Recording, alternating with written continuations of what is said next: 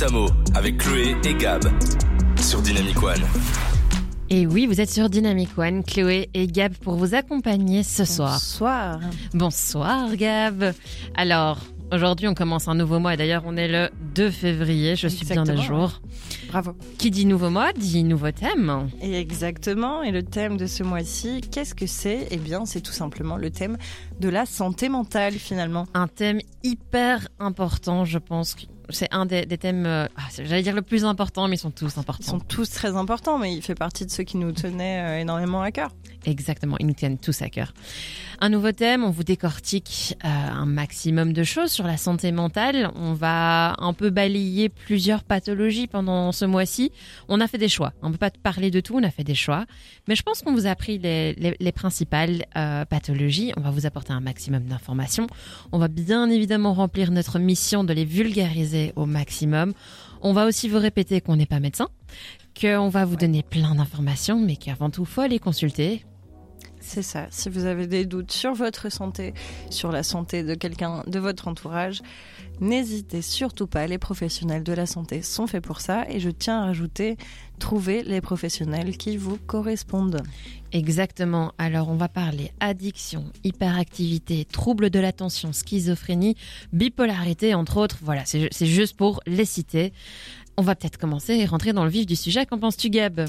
Je suis tout à fait d'accord avec toi. Je suis un peu trop euh, dans l'énergie, je pense. je, vais, je vais me recadrer, je vais rediminuer, euh, histoire Non, que non, tu peux, tu peux, c'est bien, ça met du rythme. ça met du rythme. Alors, la santé mentale, elle est tout aussi importante que votre santé physique. Mais qu'est-ce que ça veut dire, la santé mentale? L'OMS, l'Organisation mondiale de la santé, la définit comme un état de bien-être permettant de se réaliser, de surmonter les tensions normales de la vie et de contribuer à la vie de sa communauté. Alors pour moi, c'est la meilleure définition de santé mentale que j'ai pu trouver et, je pense qu'on en parle très peu. Bah, c'est très très large la santé mentale, c'est sûr. Mais du coup, euh, on en parle très peu parce que elle était assez taboue finalement. Et elle l'est encore un peu en soi, mais euh, on commence à en parler de plus en plus. Et on voulait que notre émission participe à ça, évidemment, à ce partage d'informations et cette mise en lumière. Mais pas que, on veut aussi vous fournir de l'information correcte, parce qu'il arrive souvent que des informations incorrectes et des préjugés, surtout sur la santé mentale, existent. C'est un peu notre but. hein. On, fait une émission avec beaucoup de bienveillance, beaucoup de tolérance et justement les préjugés, on n'aime pas trop ça. On aime bien Non. les casser. Oui, hein, c'est c'est notre hobby. C'est notre hobby de l'émission.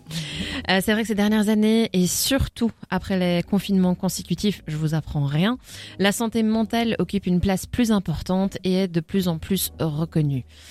C'est aussi parce que les troubles de la santé mentale augmentent dans le monde. On dit qu'une personne sur huit souffre d'un trouble mental et qu'environ 20% des enfants et des adolescents souffrent d'un problème de santé mentale aussi. Ah ouais, ça touche euh, énormément de gens et c'est très très très commun. Euh, mais bon, on n'en parle pas assez, encore une fois. Et alors, euh, ces fameux euh, troubles de la santé mentale, ils peuvent avoir de très gros impacts sur la vie privée et professionnelle des personnes. C'est un petit peu, euh, enfin, c'est peu dire finalement quand on sait que la dépression, c'est l'une des causes principales d'incapacité et que le suicide est la deuxième cause de décès chez les 15-29 ans. Je pense que c'est des points hyper importants, des chiffres qui, en tout cas, on a pris les gros chiffres qui parlent d'eux-mêmes, on n'a pas besoin de les commenter en fait. Non, c'est sûr.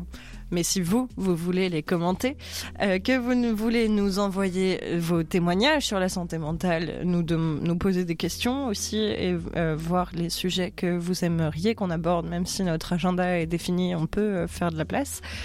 Euh, N'hésitez pas pour tout ça à nous envoyer un petit message sur dynamicone.be en dessous de la fenêtre où vous nous voyez. Coucou ainsi que en réaction à notre story sur Dynamic One BE et sur no- notre groupe Facebook Dynamic One, waouh, je vais y arriver.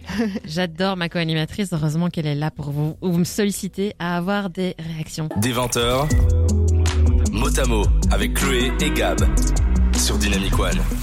Il était temps que Rihanna revienne parmi nous, ça fait du bien d'entendre sa voix quand même. C'est vrai. Revenons sur le sujet de notre émission, la santé mentale. Alors la santé mentale, quand elle est affectée, on parle de trouble mental. Un trouble mental, qu'est-ce que c'est? C'est un changement de l'état cognitif. Alors cognitif, c'est tout ce qui est lié au raisonnement, à, la pensée, etc.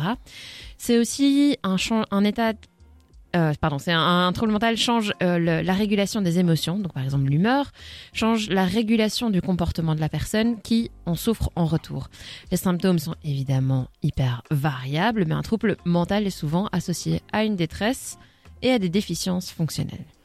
Le trouble mental, soit c'est la personne qui en souffre, qui en est consciente.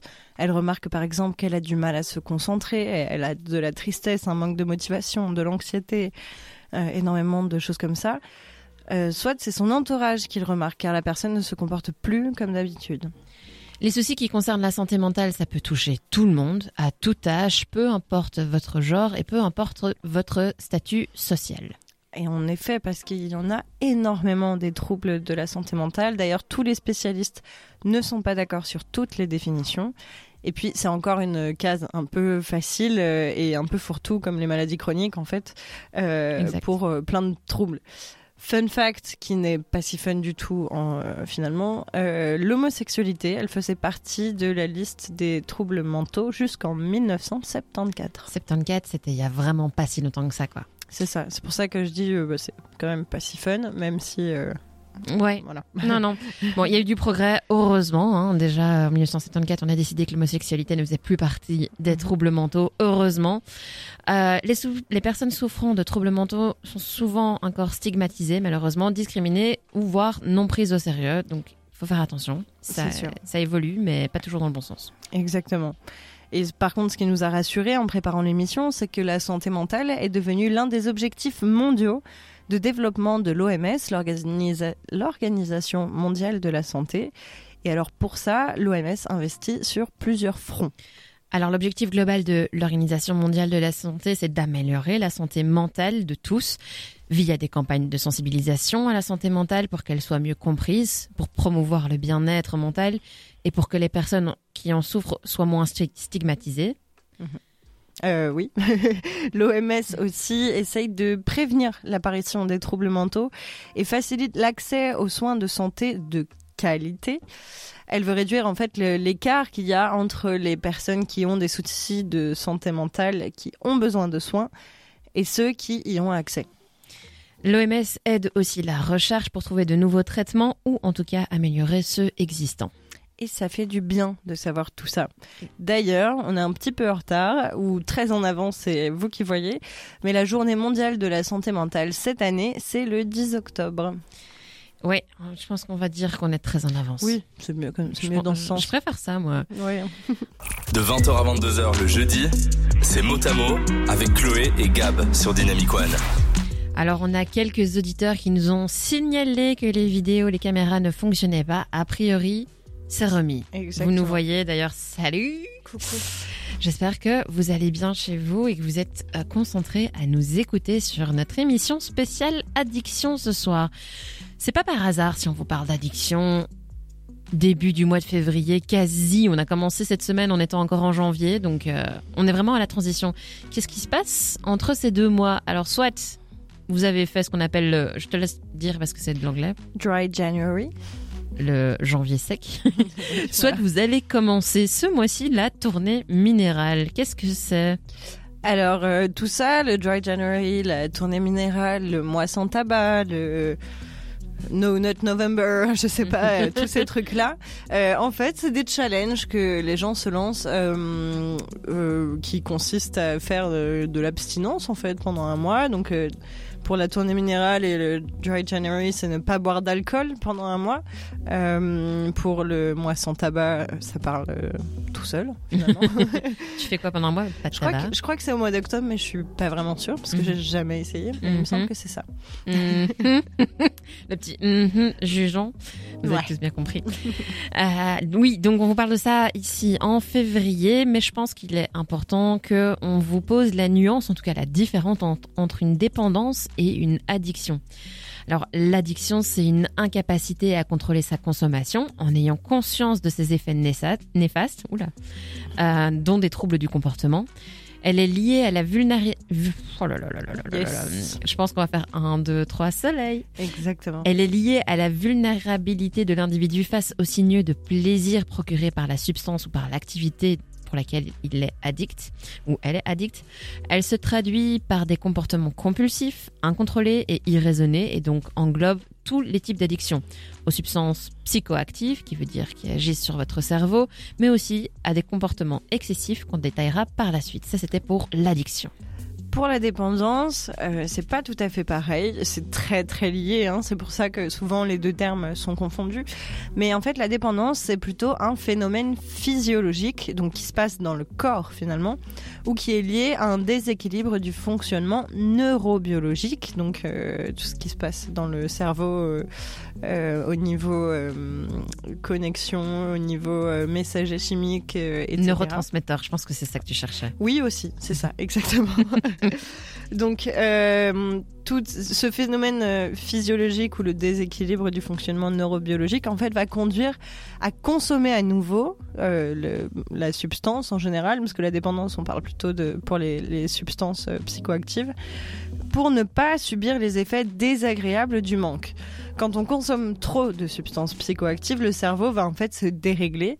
Et quand on n'est pas sous l'effet ou qu'on arrête de consommer, le cerveau va créer des symptômes de manque, des symptômes physiques comme des douleurs, des nausées, des maux de tête, des hallucinations même parfois, etc. On est alors, entre guillemets, obligé de consommer à nouveau la substance pour faire partir ces effets de manque.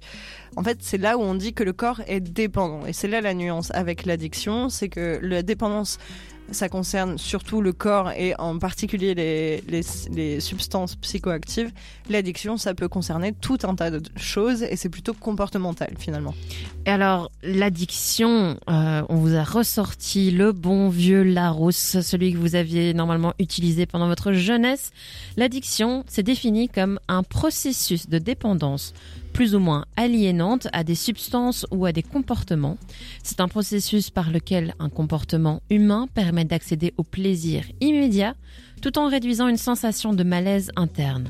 Il s'accompagne d'une impossibilité à contrôler ce comportement en dépit de la connaissance de ses conséquences graves. Alors un processus aliénant, plaisir immédiat, sensation de malaise interne, on vous explique tout. Alors, quand on parle de processus aliénant déjà, en fait, on veut tout simplement dire un processus qui rend esclave, qui rend entre guillemets dépendant à une activité ou à une substance. On perd la maîtrise de sa consommation ou de sa pratique, on ne contrôle plus. On pense souvent à tort euh, que les personnes dépendantes ou addictes, en fait, elles manquent de, volon de volonté, mais c'est pas du tout ça, en fait. C'est l'un des préjugés qu'on veut casser. Euh, à ce stade, c'est plus une question de volonté, ça suffit pas. C'est la substance ou l'activité qui prend en fait le dessus et qui, et qui va nous rendre esclaves finalement.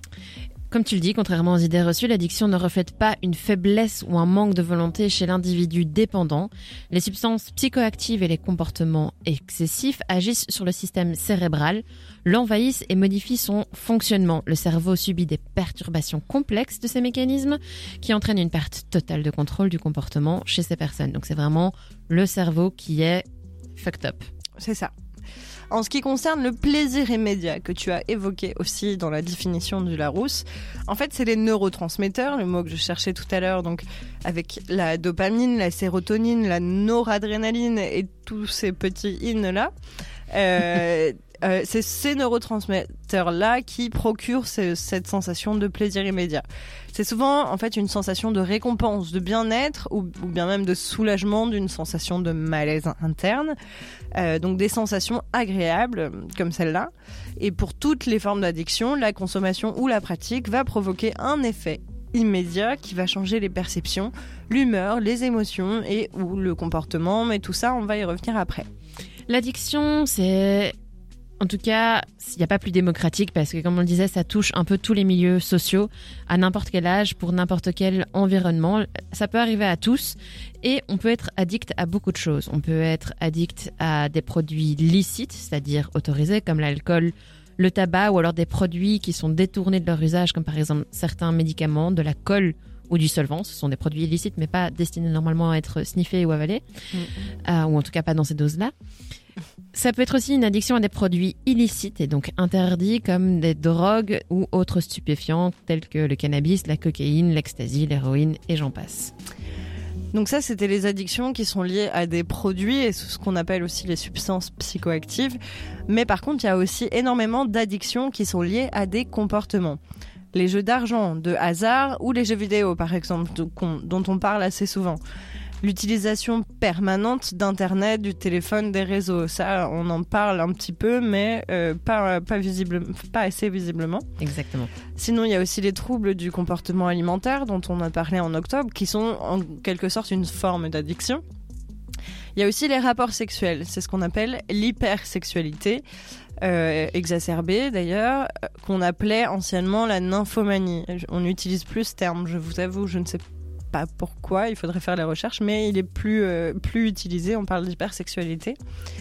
Il y a aussi les achats compulsifs, les vêtements, les chaussures, le shopping euh, en ligne ou pas, euh, voilà. Le sport peut devenir une addiction, c'est ce qu'on appelle en gros la bigorexie, dont on a un petit peu parlé aussi au mois d'octobre d'ailleurs.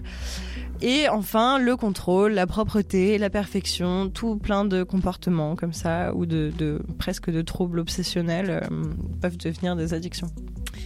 Tout ça, ça a des conséquences. La consommation répétée d'un produit ou la répétition excessive d'une activité, ça va entraîner quoi? Ça va entraîner une perte de contrôle de la consommation ou de l'activité en question, une modification de l'équilibre émotionnel, on le disait, des perturbations de la vie personnelle, professionnelle, sociale, familiale et autres.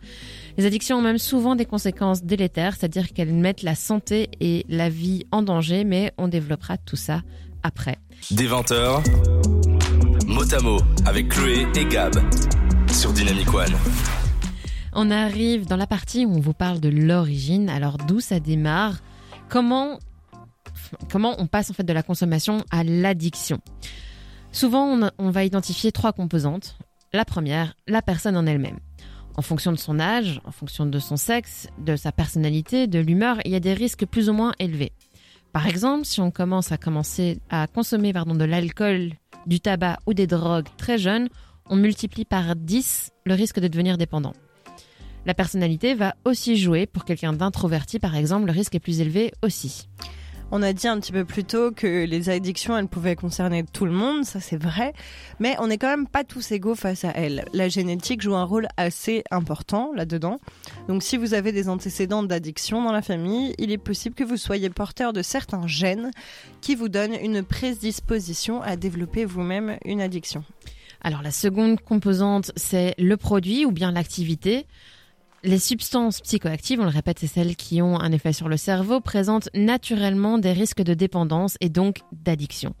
Certaines activités présentent des risques par nature aussi, c'est le cas par exemple des jeux d'argent qui vont vous pousser à reconsommer en cas de gain par exemple, ou bien encore les réseaux sociaux, TikTok, Insta, on ne va pas vous expliquer, qui vous font perdre la notion du temps. Et alors la troisième composante, c'est l'environnement. En fonction de son éducation et de l'environnement dans lequel on vit, les risques sont aussi plus ou moins élevés. Une addiction peut survenir dès l'enfance, les écrans par exemple, le sucre, même le, pouce, sucer son pouce pour les bébés, euh, la, tétine, toutes ces choses-là, ça peut euh, se transformer en addiction et ça va aussi dépendre de votre mode de vie et de votre environnement. Si vous êtes un fêtard, par exemple, l'alcool ou les drogues sont assez faciles d'accès, donc il y a plus de risques évidemment que si vous restez euh, plutôt chez vous euh, à regarder Netflix. Ou encore, mais c'est plus compliqué et propre à chacun, donc on n'ira pas forcément dans les détails. Mais euh, bah, évidemment, il y a des facteurs psychologiques qui peuvent aussi expliquer une addiction au shopping, au sexe, au sport, à la nourriture toutes ces choses-là. Et on parle en fait de, euh, de, de, substances, euh, enfin de, de méthodes, euh, waouh, wow, pas compensatoires, si un peu, méthode de substitution. C'est exactement ça le mot que J'étais en face d'elle en disant, et je, joue à question pour un champion, j'essaie de trouver la fin du mot, mais je trouvais pas. Non, j'ai réussi. Les, des, des troubles psychologiques peuvent amener à utiliser des moyens de substitution. Exactement. Comme la cigarette, ces choses-là. Par exemple. Pour résumer, on dit qu'une addiction, c'est la rencontre entre un produit ou une activité, donc un effet et un pouvoir de dépendance, avec un individu, le facteur individuel, et un environnement, les conditions de vie, les événements, la société, la famille, etc. On ne devient pas accro du jour au lendemain. L'installation d'une addiction se fait par étapes. D'abord, il y a la pratique ou l'usage récréatif. Il s'agit des consommations ou des pratiques ponctuelles ou raisonnables éventuellement festive et à des doses restreintes. Dans le cas des psychoactifs, un verre de vin pendant le repas, une cigarette pendant une pause café, un joint occasionnel, tout ça, ça reste du récréatif. Dans le cas des comportements et des pratiques, c'est une fois de temps en temps ou régulièrement si on fait du sport par exemple, mais raisonnablement. Euh, J'ai parlé du sport, mais il y a aussi les jeux vidéo, la consommation d'un aliment, etc. Quand c'est récréatif, ça dérive pas systématiquement vers l'addiction, mais évidemment il y a des risques. Le deuxième stade, c'est la pratique ou l'usage excessif. Pour les substances, ce sont les consommations fréquentes d'une quantité non négligeable. Pour le reste, c'est quand les pratiques sont très intenses, prennent pas mal de place et deviennent un peu comme une obsession. Tout ça, ça entraîne petit à petit des modifications au niveau du cerveau qui devra retrouver un équilibre pour fonctionner normalement. C'est aussi à ce moment-là que les sensations désagréables de manque commencent à se faire sentir, le corps devient dépendant à la substance et ou au comportement, et change en cas de manque d'une activité ou d'une pratique, il peut devenir, on peut devenir irritable, agressif, frustré. C'est le premier pas dans l'addiction et les conséquences sur la vie et ou sur la santé physique et mentale commencent à arriver à ce moment-là. Et enfin, alors, il y a ce qu'on appelle la pratique ou l'usage pathologique. L'addiction est là, et on l'a dit, elle se caractérise par l'incapacité de l'individu à résister à son envie de consommation ou de pratique, bien qu'elle soit au courant des conséquences néfastes qu'elles auront sur lui ou elle et son environnement personnel et professionnel. Les personnes accros sont plus vulnérables aux messages entre guillemets de bien-être transmis par la substance ou l'activité à leur cerveau. Ils ne contrôlent plus leur comportement face à ça, donc. Et alors, la partie de leur cerveau gérant le libre arbitre euh, est affectée, donc c'est pour ça. L'addiction, elle prend alors toute la place dans la vie de la personne, elle est aussi au centre de ses pensées, et les conséquences peuvent être très graves. On vous en parle un petit peu plus tard. Est-ce qu'on a des messages de notre communauté, Gabriel Alors, euh, je vais te dire ça, c'est le moment. Alors, j'avais juste vu euh, qu'on avait reçu un petit message d'Amélie qui euh, que j'avais pas signalé parce que entre temps on, on, a réglé ça, mais en fait apparemment c'est pas sûr. Elle nous dit qu'on peut pas nous voir, mais juste nous écouter. Mais elle rajoute, enfin ceci dit, c'est très bien aussi. Merci Amélie, c'est vrai. Merci de nous écouter. N'hésitez pas, euh, comme Amélie, à nous envoyer des petits messages sur dynamicone.be en réaction à notre story Dynamic One BE ou sur notre groupe Facebook Motamo-Dynamic One. De 20h à 22h le jeudi, c'est Motamo avec Chloé et Gab sur Dynamic One. Alors dans la musique, il dit Cool Kids Live et je disais à Gab que moi je dis Cookies Live. Ouais, je trouve que c'est bien. Une je trouve c'est mieux dans la Cookies Live. C'est pas mal, ça explique bien que les cookies c'est la vie, hein, finalement. Cookies c'est la vie, les pizzas c'est la vie, pardon. Les sushis c'est la vie. on arrête, on arrête. On va pas vous donner faim. Euh, et cette fois-ci on a mangé pourtant. euh, donc la santé mentale, c'est ce dont on parlait, et les addictions plus précisément. Comment savoir si on est addict à des substances ou à des comportements? Alors en fait, il y a ce qu'on appelle les 5 C. Donc les 5 C, c'est un usage compulsif, donc un peu incontrôlé, chronique, donc continu, une perte de contrôle, un craving, ça veut dire une envie irrépressible de consommer, euh, comme parfois on peut avoir des cravings de cookies. Euh, Par exemple. On va revenir sur euh, le cookies life. Par exemple. mais bon, là, là on parle d'un craving de d'héroïne ou un craving de cannabis. De sport ou un craving d'Instagram. Exactement. et donc, enfin, le dernier C, c'est les conséquences sur la santé physique, psychologique et sociale. Si ces 5 C sont présents sur au moins un an en moyenne, c'est ce qu'on dit dans les, euh, dans les livres, dont on reparlera après d'ailleurs, il y a de fortes chances que vous soyez addict. Mais pour confirmer, évidemment, encore une fois, allez consulter. Euh, chaque personne est différente de toute façon et on reviendra sur le diagnostic d'une addiction dans notre troisième partie. Avant d'en arriver au 5C, comment s'installe une addiction? Une addiction peut s'installer plus ou moins rapidement. Dans le cas de cocaïne, par exemple, ça peut être très rapide. Par contre, dans le cas de l'alcool, c'est plus lent. Tout dépendra du potentiel addictif de la substance ou de l'activité et de son interaction avec nos neurotransmetteurs. Toutes les, addictions s'installent plus ou moins de la même manière et tout se joue justement au niveau des neurotransmetteurs. On va essayer de la faire courte sans trop rentrer dans les détails non plus. D'ailleurs, on vous invite, si vous voulez approfondir, à faire vos recherches par vous-même parce que c'est important aussi de se faire son propre avis. Euh, mais dans l'addiction, euh, en fait, c'est entraîner son cerveau à penser qu'on se sent mieux avec une solution chimique ou comme je disais un moyen de substitution euh, ou avec un, une addiction comportementale. Dans un premier temps, c'est le circuit cérébral de la récompense qui est activé. Dans ce circuit, la star, euh, c'est la dopamine. Vous en avez déjà sûrement entendu parler. D'ailleurs, on en a parlé euh, nous, même dans cette émission la semaine passée. Le mois passé, on va dire, Oui. avec les maladies neurologiques. ouais. C'est ça, mais particulièrement pour Parkinson. Exact. Euh, donc cette fameuse dopamine, en fait, à chaque fois que la consommation ou l'activité arrivera, le- un petit peu de dopamine sera largué dans le cerveau et du plaisir donc sera généré.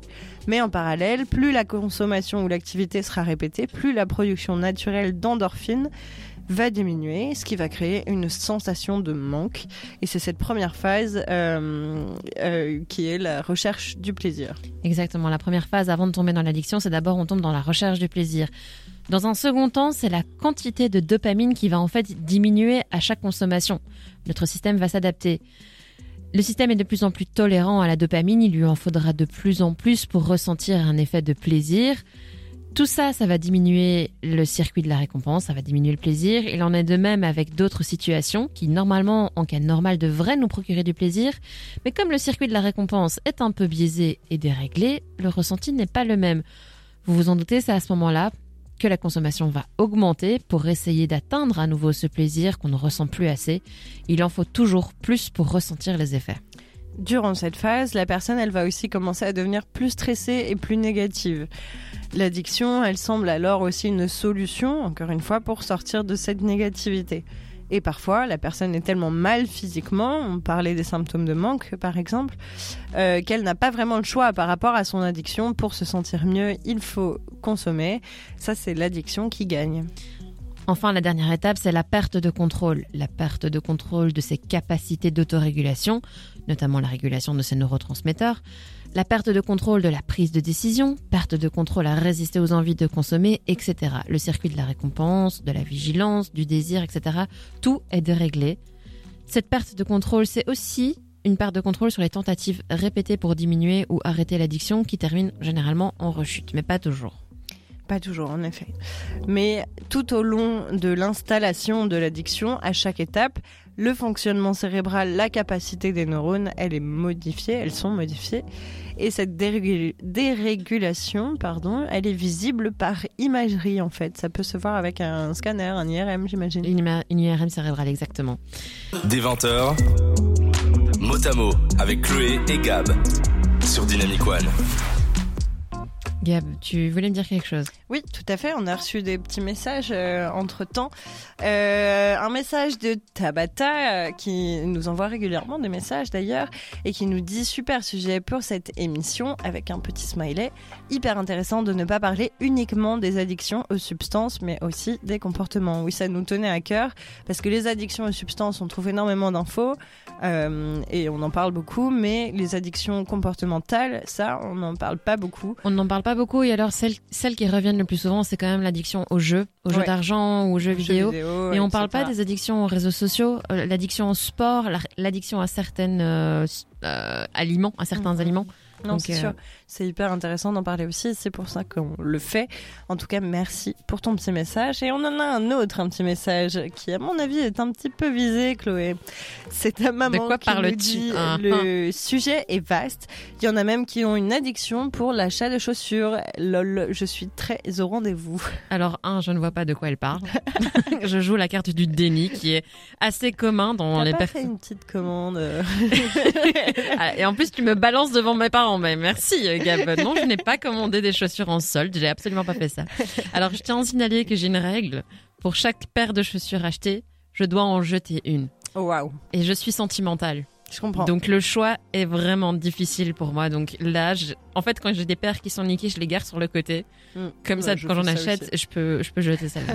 Ce qui est le cas. Je garde cette règle pour moi. Euh, chacun fait ce qu'il peut avec ses addictions. hein. C'est sûr, c'est une bonne règle. En tout cas, merci beaucoup de nous écouter encore une fois et de nous envoyer des petits messages. Ça nous fait toujours plaisir. Merci Tab, merci Mam. Euh, on est dans notre euh, deuxième partie. On parle des symptômes et de la vie au quotidien. Alors la vie au quotidien d'une personne qui vit avec une ou avec plusieurs addictions. Ouh là là, avec Ouais, ouais, plusieurs addictions. Parce que c'est vrai qu'une personne peut cumuler plusieurs addictions. C'est en général le cas. Euh, donc la vie quotidienne va dépendre de ce à quoi elle est dépendante, donc à, à la pro- au produit, à l'activité, et les symptômes vont aussi varier et évoluer avec l'intensité de l'addiction. Au début, c'est une diminution du stress, c'est une sensation de désinhibition, d'euphorie même. On commence à faire des choses qu'on ne faisait pas avant. Pour certaines drogues, par exemple, la cocaïne, on a l'impression d'être super créatif, d'être un génie, d'être euh, super puissant. Et en fait, tout doucement, c'est plutôt une déconnexion de la réalité qui s'installe. Les envies d'une personne addicte sont perçues comme urgentes et vont passer au-dessus des autres besoins du quotidien. L'addiction va prendre de plus en plus de place dans le quotidien et prendre le pas sur le reste, sur l'école, sur le boulot, sur la famille, sur les relations. L'addiction rend la personne en quelque sorte prisonnière. Pour vous en parler, on vous propose d'écouter le témoignage de deux personnes entre guillemets en guérison à l'EDVO. C'est un centre autogéré de thérapie de groupe interrogé par Combini ainsi qu'un ancien addict aux jeux vidéo. L'interview par France 3 Nouvelle-Aquitaine. J'utilise toujours ce terme-là, j'étais soumis face au produit. C'est vraiment elle qui prenait toute la place. Et je m'en oubliais, j'en oubliais mes proches, mes enfants.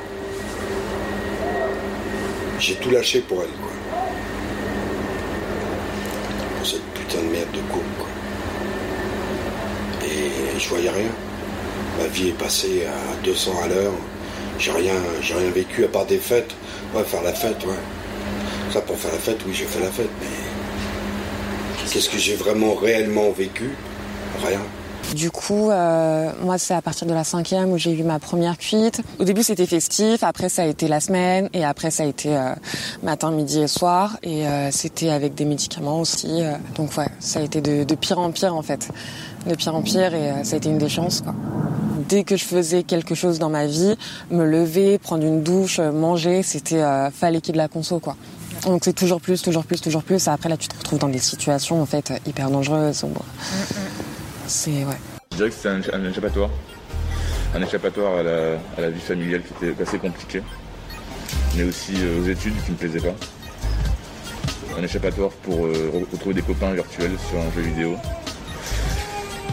Ça me procurait du plaisir de. C'était des jeux de tir, donc ça me procurait du, plaisir d'éliminer l'ennemi, hein, simplement. euh, voilà. Toute la base dans ma vie, dans mon esprit, c'était, euh, je vivais euh, par le jeu vidéo et par cette équipe-là. euh, C'était, j'étais dévoué. Eh ben, ça, on fait. Donc, le premier était addict à la cocaïne, la deuxième à l'alcool et le troisième aux jeux vidéo. On a essayé d'un peu couvrir différentes addictions et leur récit de leur quotidien. Je tiens à rajouter que si ça vous intéresse et même si vous voulez entendre euh, d'autres témoignages sur différentes addictions, il en existe énormément sur, euh, sur YouTube par exemple euh, et des choses comme ça. Et c'est hyper intéressant d'aller les écouter. Nous, on a dû faire un choix évidemment. On a pris ces trois-là parce que c'est trois dont on parle beaucoup et du coup évidemment il y en avait pas mal des témoignages et ceci était intéressant en plus de ça euh, donc voilà. Mais le point commun un petit peu euh, dans les dans les trois, c'est que c'est, enfin, qu'on retient le plus en tout cas dans ces extraits-là, c'est la perte de contrôle et, et le, le fait de devenir esclave euh, de bah, du comportement ou de la substance. quoi. Ouais, dans le premier témoignage, il disait aussi que, en fait, sa vie est passée, il a loupé, quoi. Mm. Il, il a vraiment fait la fête tout le temps, consommé de la cocaïne tout le temps, et il est passé à côté de sa vie, en fait. Ouais, exactement. Et c'est bah, pareil un petit peu pour euh, celui qui a, qui a, qui était addict aux jeux vidéo. Et euh, là, je l'ai pas mis dans cet extrait-là, mais dans son témoignage, il expliquait que bah, il faisait ça euh, toute la journée, qu'il allait plus en cours, euh, qu'il voyait plus personne euh, parce que ses, ses amis étaient les amis. euh, virtuel et il dit qu'il le regrette et qu'il aurait aimé passer plus de temps à faire du sport, par exemple, à sortir de chez lui, etc.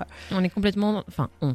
Il y a une déconnexion qui est faite à, la réalité. On vit dans, carrément dans un autre monde. Il y a un mhm. niveau d'addiction où en fait on n'est plus connecté, on n'est plus là. Non, c'est ça, exactement. Et alors, ce qu'on peut rajouter aussi, euh, qui est important à souligner, c'est que certaines addictions, elles sont plus, entre guillemets, socialement acceptées que d'autres.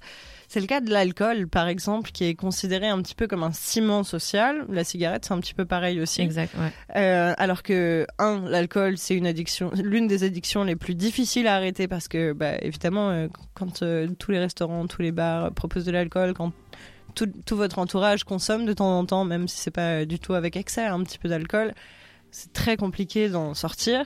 Et en plus de ça, eh ben, il y a peu de produits dont on peut mourir de manque finalement, mais l'alcool en fait partie. Et l'alcool tue plus que les drogues dures. Ouais, j'aimerais revenir sur ce que tu disais, qu'il y avait certaines addictions qui étaient plus euh, socialement acceptées.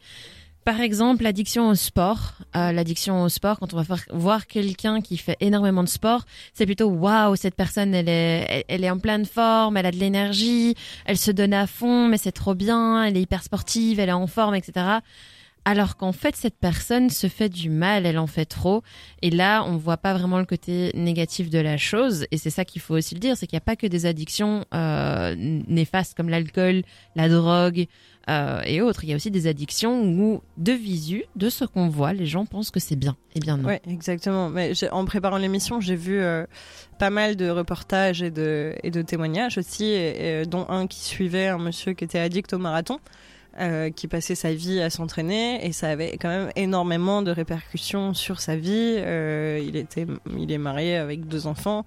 Euh, on voit que ça prend énormément de place et que c'est quand même compliqué à gérer au quotidien. Mais c'est exactement ça la définition d'addiction, c'est que ça prend de plus en plus de place et qu'en fait tout votre vie tourne autour de ça et il n'y a plus rien d'autre. C'est ça. Ça c'est vraiment le cas extrême.